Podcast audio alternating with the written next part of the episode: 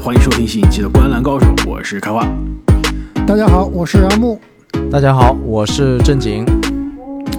那就在我们刚刚开始录音之前啊，我们可以说一起见证了篮球的历史，见证了有可能是 NBA 历史上啊季后赛第七场抢七大战中历史上最伟大的个人表演。库里在客场啊面对国王队的第七场的抢七大战，全场拿下了职业生涯季后赛最高的五十分，带队是终于战胜了这个虽然年轻但是非常顽强的对手，而且呢也是创造了 NBA 历史上啊第七场抢七大战的单场个人得分记录。而且呢，其实在我看来啊，这一场比赛也是创造了库里可能职业生涯所有比赛、常规赛、季后赛，甚至加上去年的全明星赛，所有比赛中应该是最伟大的一场。我觉得还是去年总决赛 G 四最伟大。俗话说得好，库里在这个队友不给力的情况下，向众神祈祷，回应他的唯有去年总决赛 G 四的自己。那一场啊，四十三分，说实话呢，也是非常伟大，而且没记错的话，有十个篮板球，硬生生是把波士顿的二比一的领先好局啊变成了二比二，挺波澜壮阔啊。但是我觉得今天的这个五十分更加荡气回肠，而且打到最后，你真的是觉得无解，库里真的是无解，直接国王都已经从后场开始双人包夹了，必须喊出来了，勇士总冠军。啊？难道等一下？难道不是阿木懂球吗？这是完全没想到，完全没准备喊这一句。阿木成功预测四比四比三，勇士晋级。哎，既然讲到阿莫这个成功预测啊，要不我们在开始的时候啊，再来回顾一下我们三个人首轮的预测的总的结果吧。我已经把详细的我们每个人的这个打脸成绩单啊，叫做打脸成绩单，发在了我们喜马拉雅的西米主播会员的独家动态里面。那细节就不说了，说一下总的成绩吧。八组系列赛啊，现在结束。正经是猜对了四组的胜出方，啊，百分之五十命中率可以了，超巨。但是没有猜对任何一组的大比分。阿木是猜对了五组的胜出方，啊，六组胜出方，然后猜对了一个，其中是一个大比分，就是刚刚这一个顶三个开花，这个太厉害。了。这个四比三还是挺厉害的，有点东西。但是。我同样是猜对了六组胜出方啊，三个大比分，这就不是偶然的吧？这都是无关痛痒的，什么篮网四比零，这个 who care？湖人四比二，我觉得还是有点水平的，第七打第二。对，湖人四比二有点水平。所以现在总比分，因为我们计分的规则是猜对胜出方是三分，猜对总比分呢是在三分的基础上再加两分，所以目前我是二十四分，阿木二十分。正经十二分哇，你就已经被套圈了，所以阿木有可能打破历史啊！终于今年有可能至少不是倒数第一了。但是目前才第一轮，后面几轮再加上总决赛啊，还是正经有翻盘的机会的。哎，总决赛有没有有没有增加权重啊？我们今年能不能给个翻盘？必须要增加权重啊！可以，你们说怎么？然后再增加一个 FMVP，是不是也得加分？哎哎。可以，我现在写的这个规则啊，按照之前是 FMVP 再加两分，正经马上就说 FMVP 是吧？直接加个二十分，一个顶十个。我觉得总决赛乘一个一点五倍吧，一点五的系数吧。啊，那也没问题，可以。那我们最终呢，按照往年的惯例啊，这连续第三年我们做这个预测了。我们三个主播中打脸被打的最狠的最后一名，将会给我们的幸运听众送上我们。亲自买的 NBA 的球衣，那么让我们回到这个历史的时刻啊，我们见证的这个历史上最伟大的第七场啊，可以说今天这个录节目的开头啊，让我想起来我们今年啊赛季初录的另外一期节目世界杯的决赛，当时我们的开场也是一样，说我们刚刚录音之前啊，见证了一个历史的瞬间，都不是历史的瞬间，一个历史伟大的表演，载入史册的伟大的表演。其实真的是有点像，但是梅西的世界杯决赛对面可以说法国队和姆巴佩衬托的比较好，让梅西的那个伟大的表演更加有含金量，是吧？但是库里今天上半场国王说实话还能跟勇士，甚至到第三节打一半，还能跟勇士抗衡。那第三节一半之后，基本上被库里这个摧枯拉朽的攻势啊，完全是打倒了。其实，在我们上期节目前瞻啊，上上期大概前瞻这第七场的时候，当时说了，到了第七场啊，真的就拼的是经验，真的就是拼的是气势。对面新兵蛋子可能上半场还有体力啊。据说麦克布朗和萨博尼斯接受采访都说，我们今天的战术就是提速冲垮对面，因为我们更年轻。结果呢，是的，你上半场体力是挺好的，但到了下半场啊，你就发现哪边经验更足，而且呢，在逆境之中气势保存的更好了。我觉得其实我们之前预测都没预测对，什么气势，什么经验，我觉得都不存在，就是巨星。对啊，我们其实都没有猜到库里会以一己之力把对方这个干死。哎，那你说一己之力，我其实我不是特别同意。就是库里今天肯定是，我觉得你刚刚说有人都靠这样有有一个非常强的辅助，可以吧？对对，两个巨星。其实说实话，绝对两个勇士另外一个球员的发挥对得上巨星，努尼连续三场二十加篮板是吧？这个是没错呀。NBA 和 ABA 合并以来唯一的一个这种大神数据，连续三场二十加。如果不是努里啊，第三节连续摘板，应该是一节摘了十个板吧？我觉得勇士也不会那一波起势这么轻松。而你说国王他这个经验不足啊，可能要交学费啊。但是你真正遇到这种情况，就是一个球员他怎么投怎么进，他怎么各种各样的三分线外抛投、内线突破、造杀伤、这个罚球，另外一个球员就是使劲的抢前场篮板。就是你想想看，你如果身在现场的话，你心态也会崩的，对，就是很崩溃的。我库里最后一节那几个球真的把我看傻了，那个一点几秒的超快速出手，然后对方从后场开始包夹，照样连过四人，太太神奇了，这个是绝对是闻所未闻的表演。而且今天库里啊，应该是第三节有一球，让我感觉啊，那球就是库里今天是真的是打的不仅是顺手啊，而且呢，真的是气势来了，挡也挡不住。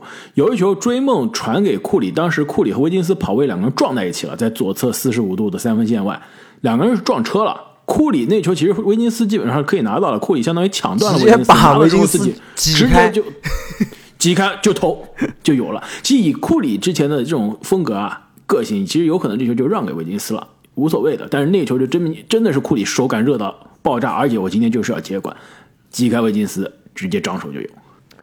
所以这场比赛看完啊，其实我我觉得作为这个勇士的粉丝、库里的球迷啊，震惊肯定是特别特别开心的。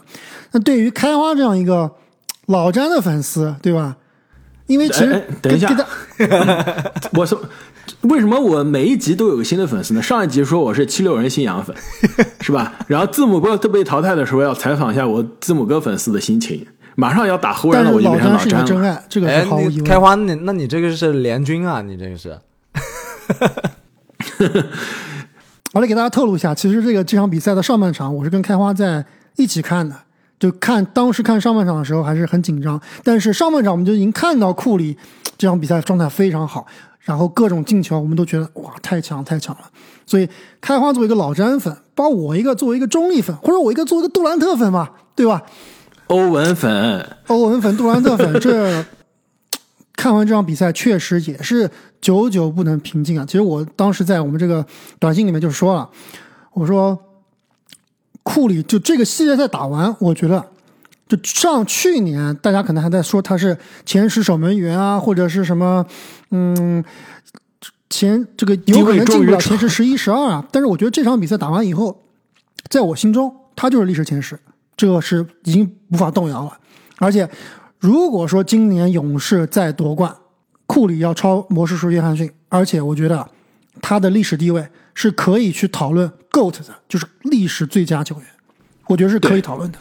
保八真武。其实你跟我说完这个之后，真的差不多算了一算，我觉得真的，如果今年库里真的是卫冕啊，历史排行真的是进入前十没问题了，保八真武。而且你想想看，其实不是因，倒不是因为说啊，库里的总冠军比谁谁谁多多少，或者是怎么样，就是他最后这两冠，就如果今年夺冠，就是最后这两冠嘛，对吧？最后这两冠的含金量太大了，你就看看今天这场比赛，他带的都是些什么人，对吧？就一个卢尼确实是很强，等于是罗德曼级别的，但其他球员太拉胯了，乔丹、普尔、克雷汤普森这些球员都在干什么呀？乔丹、普尔，我觉得在剩下来这个季后赛所有球队里面，就是除了勇士能给他这么大多的出手比重，其他队不可能有这么多出手比重的。而且后面的比赛都甚至都不一定会再给他那么多出手比重。今天基本上是就不能上场的，对吧？上场就是副作用，后面就不让他上了。对，乔丹普尔，我们后面肯定会聊到。我本来想留到这个跟湖人前瞻的时候再说一下。那我现在其实我重新整个比赛一分钟没落，一分钟没有落看完了，然后我又复盘了一下，看了一下比赛的这个走势啊。第四三节基本上库里开始起势的时候，勇士打了一波十九比五，基本上是立刻建立了这个将近两位数的，呃，应该是超过两位数的这个分差，两位数的分差。然后上了乔丹普尔，一下子对面就来了一个十二比五。就是追着普尔打，这个无论是基甘穆雷啊，还是巴恩斯啊，还是还是福克斯追着普尔打，立刻又把比分打回来了。所以真的，乔丹普尔从上一场的低迷状态中啊，我们还以为会有可能有所反弹，但是这场真的是依然是险些让勇士的到手的胜利。葬送了，幸好是科尔叫了一个暂停，在这一波之后把普尔就按在板凳上，一直到最后垃圾时间才让他上场。就是我估计，如果这场比赛没有垃圾时间，乔丹普尔在那之后是不可能出场的。你你们有听到那个暂停的时候，科尔跟库里说了什么吗？就科尔过去拍了拍库里的腿，跟库里说：“我们还有四个暂停，必要的时候。”我会叫一个暂停，让你休息，然后你就自己尽情的去发挥吧。他说的是什么？Take possession，就是你自己想怎么打就怎么打，就大概是这个意思。然后那个意思就是说，我们应该不会上普尔了，你最后要打满全节了，非常的夸张。而且啊，刚刚阿木给我扣了个帽子，说我是老詹球迷。其实我估计他这个言下之意说，其实我有可能是吧，对于库里比较苛刻。不管你怎么说啊，但是我想说的是，这个第七场从打之前到打的这个开打了，到从打之前两天到打之前的两个小时前是吧？再到打这个上半场，无论勇士落后领先，到了上半场，我跟阿木和正经说的同样的话，都是勇士不可能输。这个第七场勇士必须赢，甚至一度这个美国拉斯维加斯的这个市场啊，预期勇士是相当于是劣势的，轻微劣势。就就是当乔丹普尔出场的时候，马上拉斯维加斯就下调了勇士的 获胜赛前，等一下，赛前也是勇士，赛前勇士也是被认为开赛前啊一秒钟，勇士那时候你如果你看的话，也是勇士是认为轻微劣势啊，应该是国王赢一分左右。所以我从来就没有怀疑过，我也不知道为什么，因为勇士说实话从来也不是我的主队，库里也从来我喜欢库里，但从来没有说库里我是个库里死忠球迷。但是这场比赛从打之前到打的每一秒钟，我觉得如果我是支持勇士的，其实我心里面一直都很稳，就没有觉得这场比赛我们会输。加上你最喜欢的裁判福福斯特也是这场比赛的主掌控场王是吧？所以啊，其实这场比赛。国王已经是打的尽力了，尤其是上半场发挥已经让我的预期啊，其实超出了我的预期。对于勇士球迷来说，也是可能是让大家上半场流了很多汗，有些紧张。正经是不是？对，我觉得国王绝对是我我给我百分之百的尊重啊！这个系列赛可以说是荡气回肠，而且你说。真的说什么缺乏经验？我觉得国王这边是完全不虚，他没有说哪几个连续的时间啊，让我觉得这支球队是一个清兵蛋子要崩盘的。对，完全整个球队很稳，直到最后上帝出现的时候，普尔下场之后出来看上帝的时候，终于是一波打到二十分才是崩溃啊！整个系列赛其实都是这样，包括我也跟你们两位说啊，我说普尔其实有些处理球甚至不如对面的基甘穆雷。处理球稳重，其实这支国王的战斗力是非常的强的。哎，说不定啊，这个开化，基甘布雷是不是比普尔年纪还要大，不至于。真的吧？呃，不是，不是，不是，不是普尔，你等一下，等一下，普尔首先就不年轻，就普尔，对，普尔也不年轻，是的，对，普尔二十三，基甘布雷。二十三，二十二，一年之内。其实这场比赛看完啊，为库里的表现表示惊叹。另外一点就是，我觉得很可惜的就是，我很想这个系列赛继续看下去，感觉气场没有看够。你难道不想看下一个系列赛吗？下一个系列赛应该比这还要精彩。春晚啊，对噱头肯定是比这个更精彩，但是未必会达到这么激烈的程度啊。我觉得这个系列赛真的是看完就最后看两边球员互相拥抱的时候，我感觉有一种失落感，意犹未尽总决赛，有是总决赛打完的感觉，就说总决赛吧，有分区决赛的感觉，有没有？对对对，不就是总决赛的感觉？我我总决赛有点。夸张，总决赛有点夸张，但至少有有这种分区决赛的这种氛围，这是真正实打实的一个抢七大战。那既然我们复盘完了这个勇士的抢七大战的获胜啊，接下来我们将会给大家前瞻一下勇士下一轮的对阵，那就是像对阵西部排名第七的早已晋级的洛杉矶湖人队。那库里和勒布朗詹姆斯啊，在二零一八年的总决赛之后，再一次终于是在季后赛相遇了。其实两个人在二零二一的附加赛也是打过一场生死大战，当时勒布朗詹姆斯凭借最后时刻的右侧四十五度的三分绝杀是赢了比赛，淘汰了勇士。那么两边职业生涯历史上是上演了多次在总决赛的经典对决啊，这次将会在西部的半决赛就上演了，可以说真的是话题十足，而且呢，我相信也会非常精彩。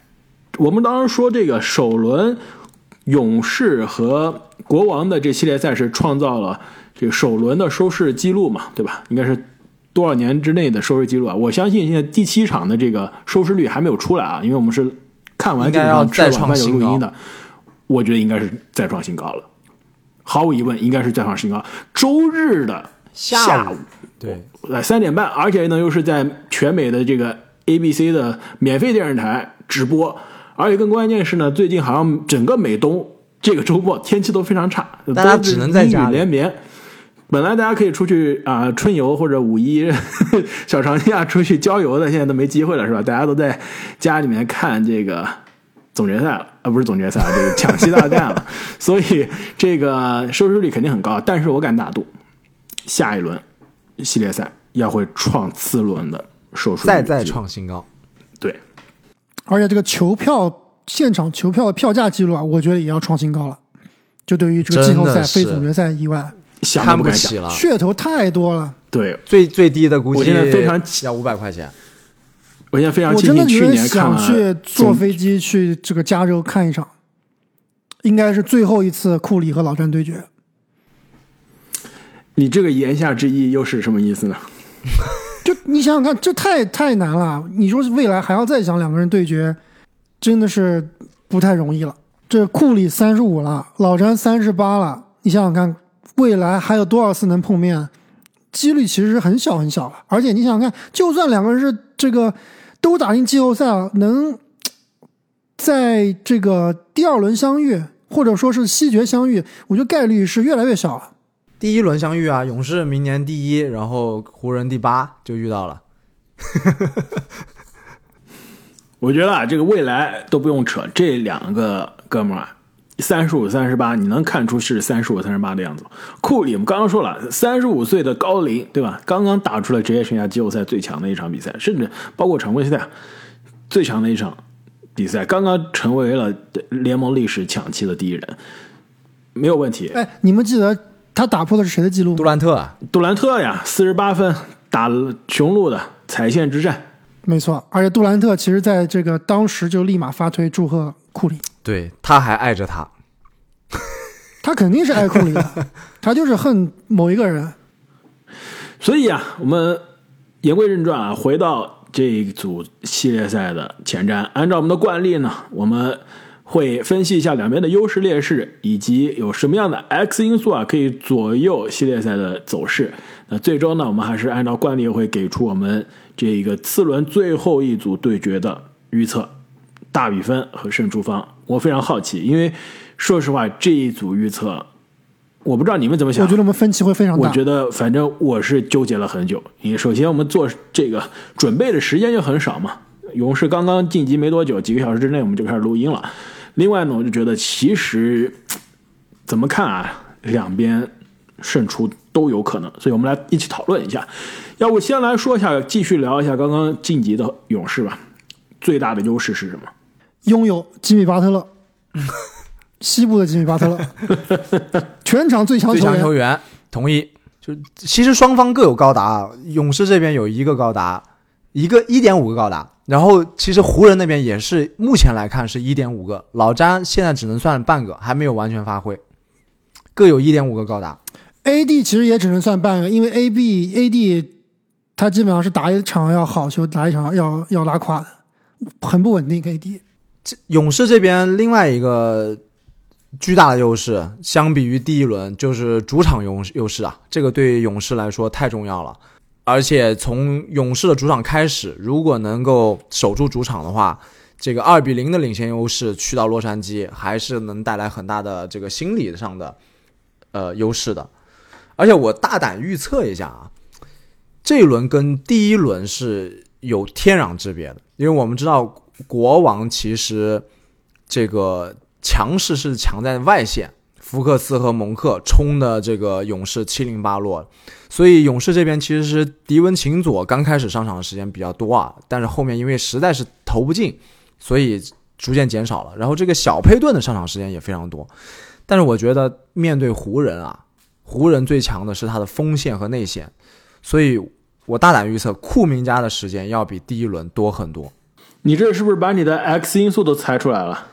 可以算是吧，必须要匹配上呃湖人队的这边的这样的锋线的高度。我觉得相比于前一轮啊，这一轮的比赛，刚刚这个两位都说会更加精彩啊。我觉得这个球星方面确实是更多，但是我觉得从场面上来看啊，特别是从进攻的效率、进攻的这个得分上来看啊，这个系列赛的得分肯定是到到达不了啊、勇士和这个国王的这个对轰的状态的。一般这个就这组对决可能会打的比分会有低一些，防守更强硬一些。勇士还有个优势，最后一个优势就是前一轮系列赛实际上是一个劣势啊，就是教练科尔。我觉得在第一轮系列赛实际上是被布朗不说完全压制，但至少是有一点半拿捏了。很多的这个临场的辩证啊，对这个勇士针对性的布置啊，我觉得布朗是做得更好的。你第七场最后虽然摧枯拉朽的赢了，突然发现其实传切传切来去没用啊，最后还是靠库里放开抡赢的。所以科尔第一轮实际上是吃了一个暗亏，但是第二轮我觉得十五大的优势是可以体现出来的。那么在我看来啊，勇士这边还有个非常重要的优势，就是在吨位上的这个优势。其实看这一场第七场的时候，尤其是勇士最终几乎锁定胜局啊，我在想，这个如果下一轮打湖人，到底谁防库里啊？其实你想一下，其实湖人说防守是的确非常好，但是内线防守真的非常好，他的外线尤其是后卫的防守其实并没有特别出色，甚至我觉得有可能是湖人非常大的一个劣势啊，就是对于库里再加上汤普森的防守，你们能想出湖人怎么防吗？我我其实非常的好奇，因为其实首轮打莫兰特，你说哎，莫兰特对面他有一个这种超级后卫嘛，但是防莫兰特其实有的时候是让这个范德比尔特来防的，对吧？因为莫兰特他更多是往里突啊，所以范德比尔特来防可能比较好一些，但是范德比尔特防库里，我觉得有点不行。防不了，防不了防不了。嗯，速率这个库里的速率太快了。就比如说我们看这个系列赛，特别是最后一场比赛，基甘穆雷防库里，虽然说体型比较大很多啊，但是他速率跟不上啊。你这个小腿小手一倒腾两下，哎，这空间就出来了，马上就出手，很容易就把你打花，对吧？我觉得确实这也是我写的一个劣势。其实我更想听正经怎么说，就是作为一个库里球迷，你最怕什么样的这个对手来防守？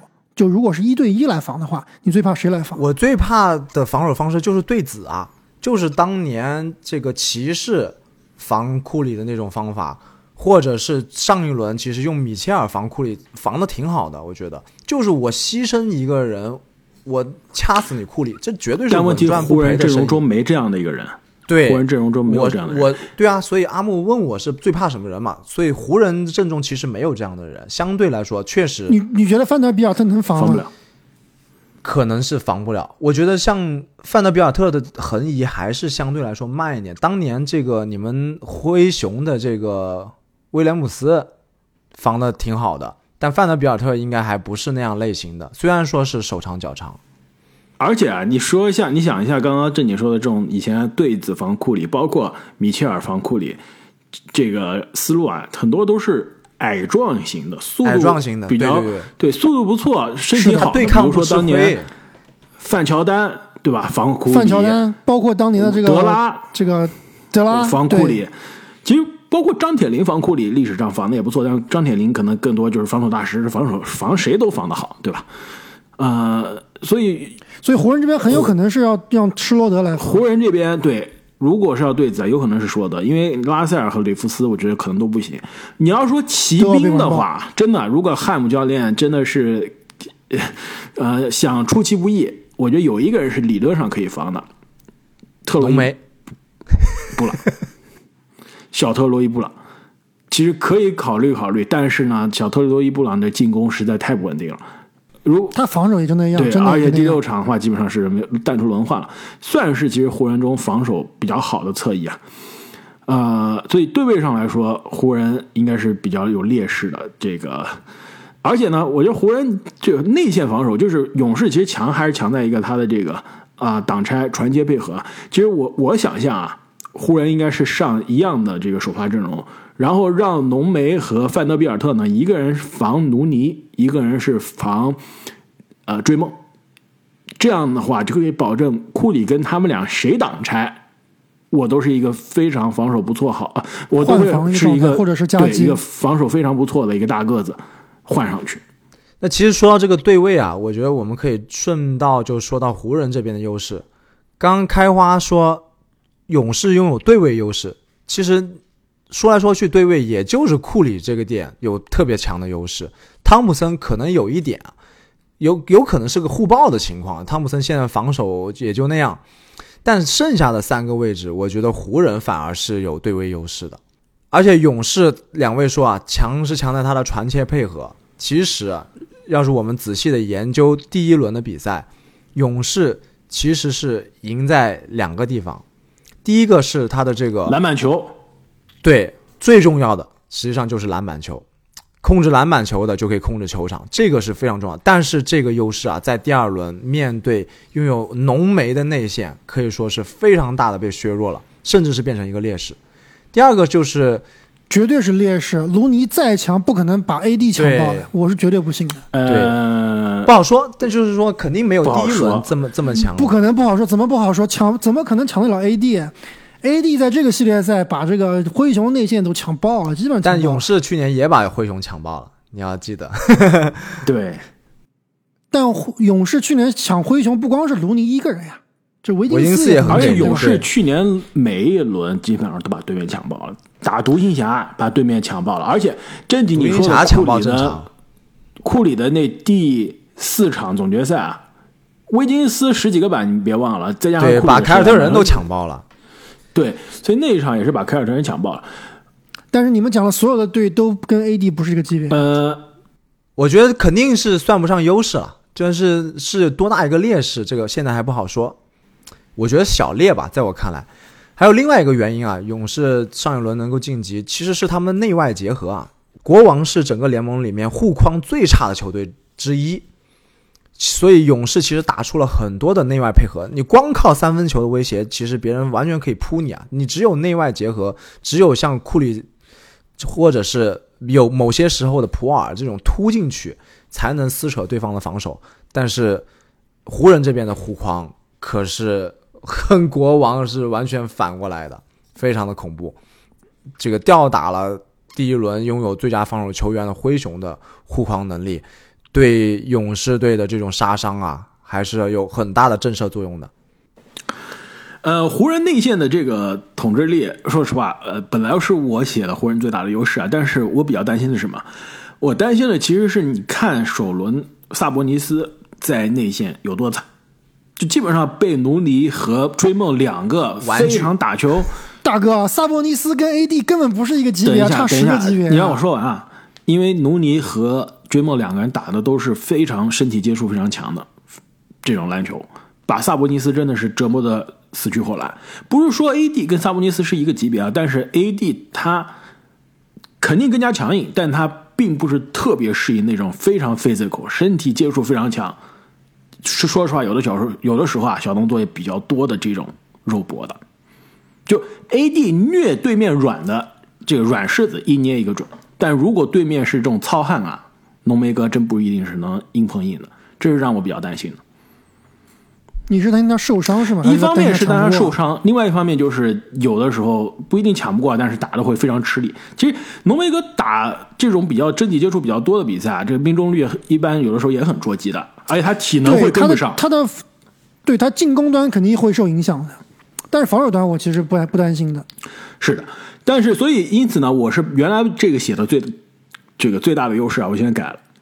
我觉得湖人最大的优势就是他新版湖人外线持球能发起进攻的人太多了，这是可以针对勇士外线防守的漏洞，是可以，比如说像普尔上来，我可以追着你打的，因为我可以外线。其实理论上现在湖人除了浓眉哥。或者如果非要上范德比尔特，其实如果范德比尔特跟上一轮一样，基本上打个十八分钟、二十分钟以内，多上八寸垒的话，那真的除了浓眉哥之外，我其他四个人都是外线可以持球进攻的呀，对吧？无论是拉塞尔还是施罗德站一号位，然后我后后面加上里弗斯、勒布朗詹姆斯，或者这个呃巴村垒，替补上来的，比如说比斯利，我每个人都是可以持球打的，那其实很快就可以追着你的防守的漏洞。去突击，国王这边并不是这样。但为什么国王就打不了呢？因为国王有赫尔特尔，我也有福克斯啊。但是我有赫尔特尔，我有基甘莫雷，我有巴恩斯这样持球进攻并不怎么样的人呀。国王也打了，其实也把库尔打的不要不要的。但是国王这外线持球人的这个能力跟湖人比还是比完爆湖人呀。但是不是你爆点你一个两个爆点多，但湖人是平均呀，我人手多呀，我这边。球交到赫尔特尔手上就就没了，这我张手就投就没了，对不对？你跟我这边招在里弗斯手上还是完全不一样的。我还是不太同意，我觉得湖人这个这边的优势肯定得是在内线，肯定得是在这个 size 身材上，对吧？因为其实勇士它的深度，你说它深吧，它的后场很深，它的前场是很薄的。追梦、卢尼内内线就没有人了，对吧？就这个一共就两个中锋。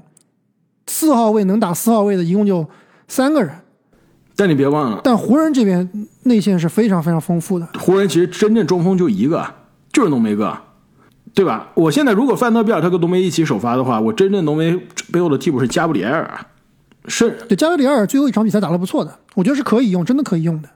对，我觉得湖人这边最大的优势也是他的高度啊，而且我甚至是高度是他的，我甚至都可以想到湖人如果比如说某一场。可以大胜勇士的话是怎么打的？就是内线优利用内线的优势，这个勇士不得不夹击，对吧？然后传到外线，这个时候刚开花提到这个多个持球点、多个投手的优势，这个时候才发挥出来，是在这个高度之后，对吧？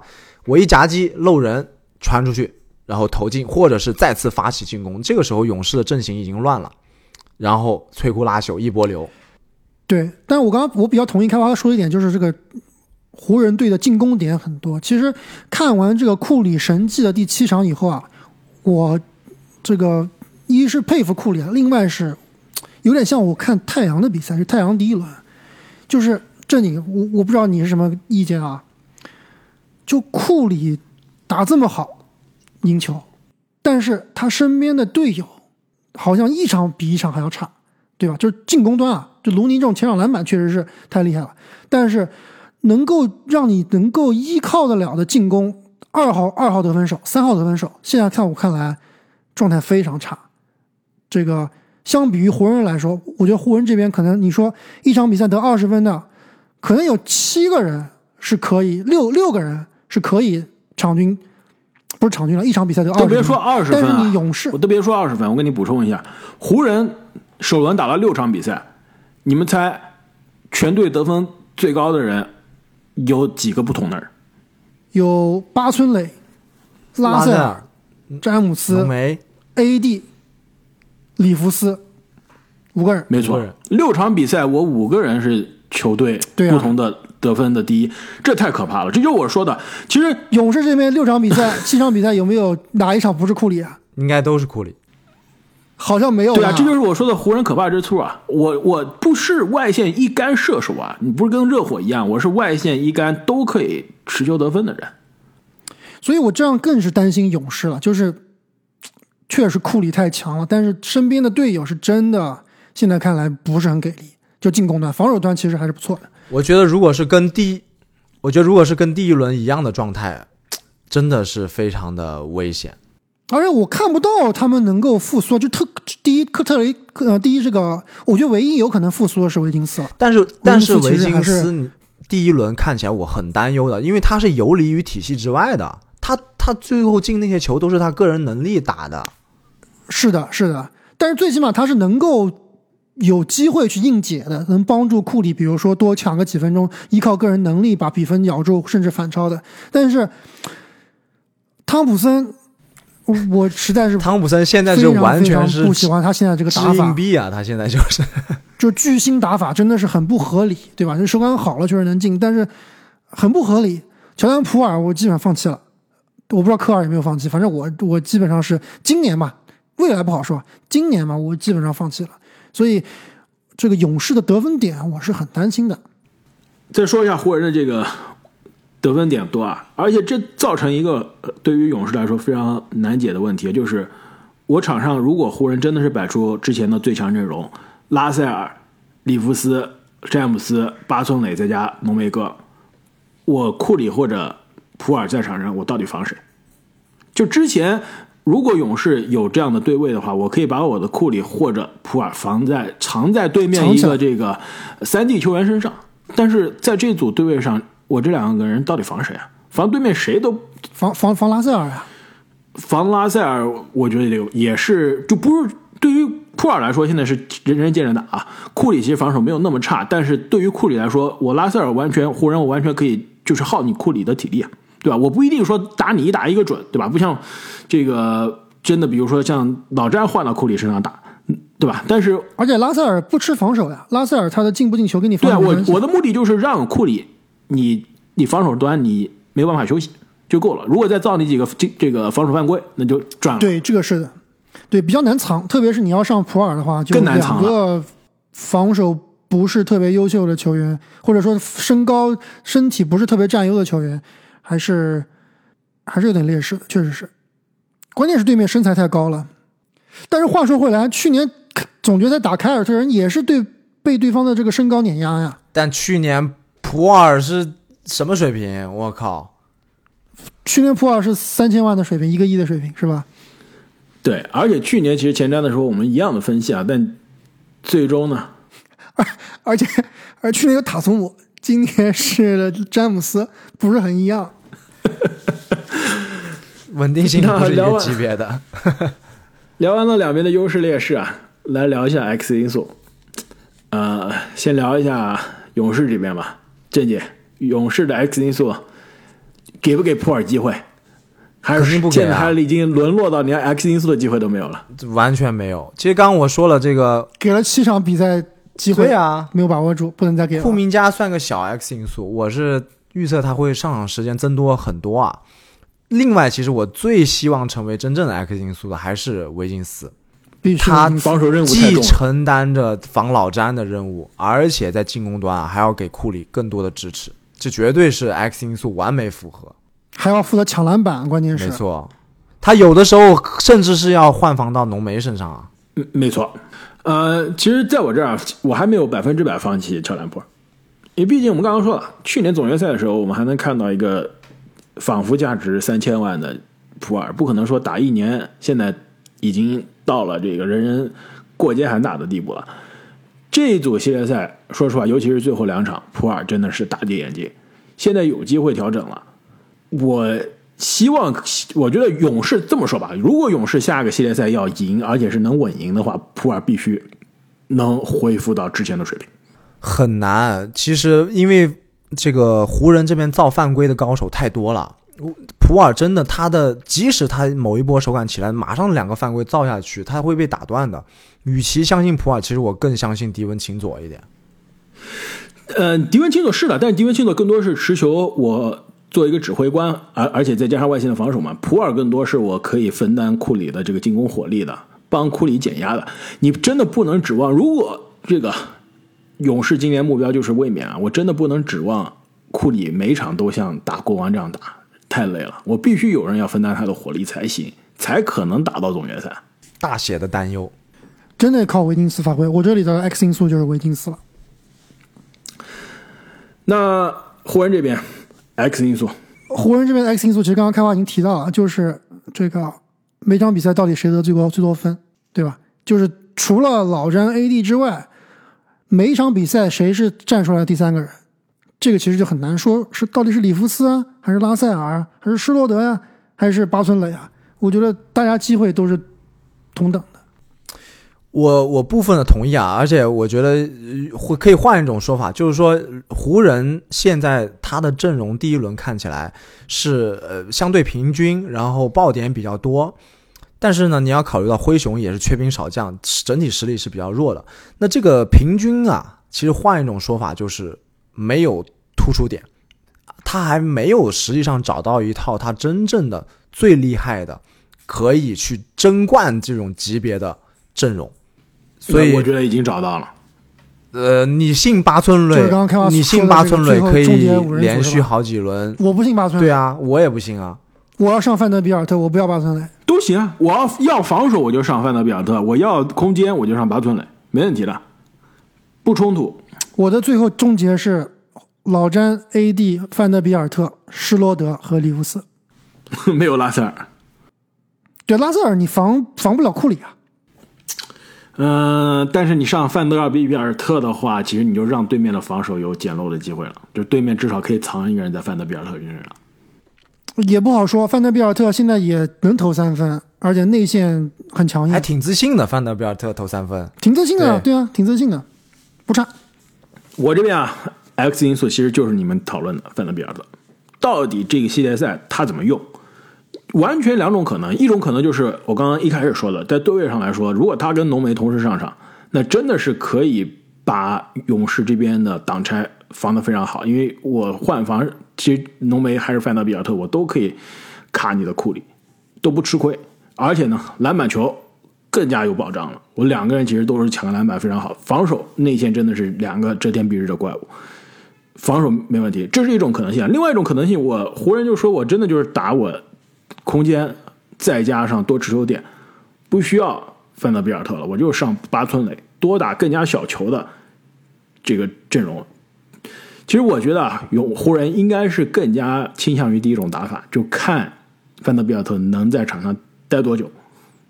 如果能待得久，按照这种第一种打法打，其实真的是湖人的优势，就是我相当于我打我自己的风格，我不管你怎么样，我第一轮就是这么赢的，我就这么打，能占住优势。如果真的范德比尔特在场上发现不行，我必须要上更有空间、更有持球的阵容了，可能湖人就更加被动。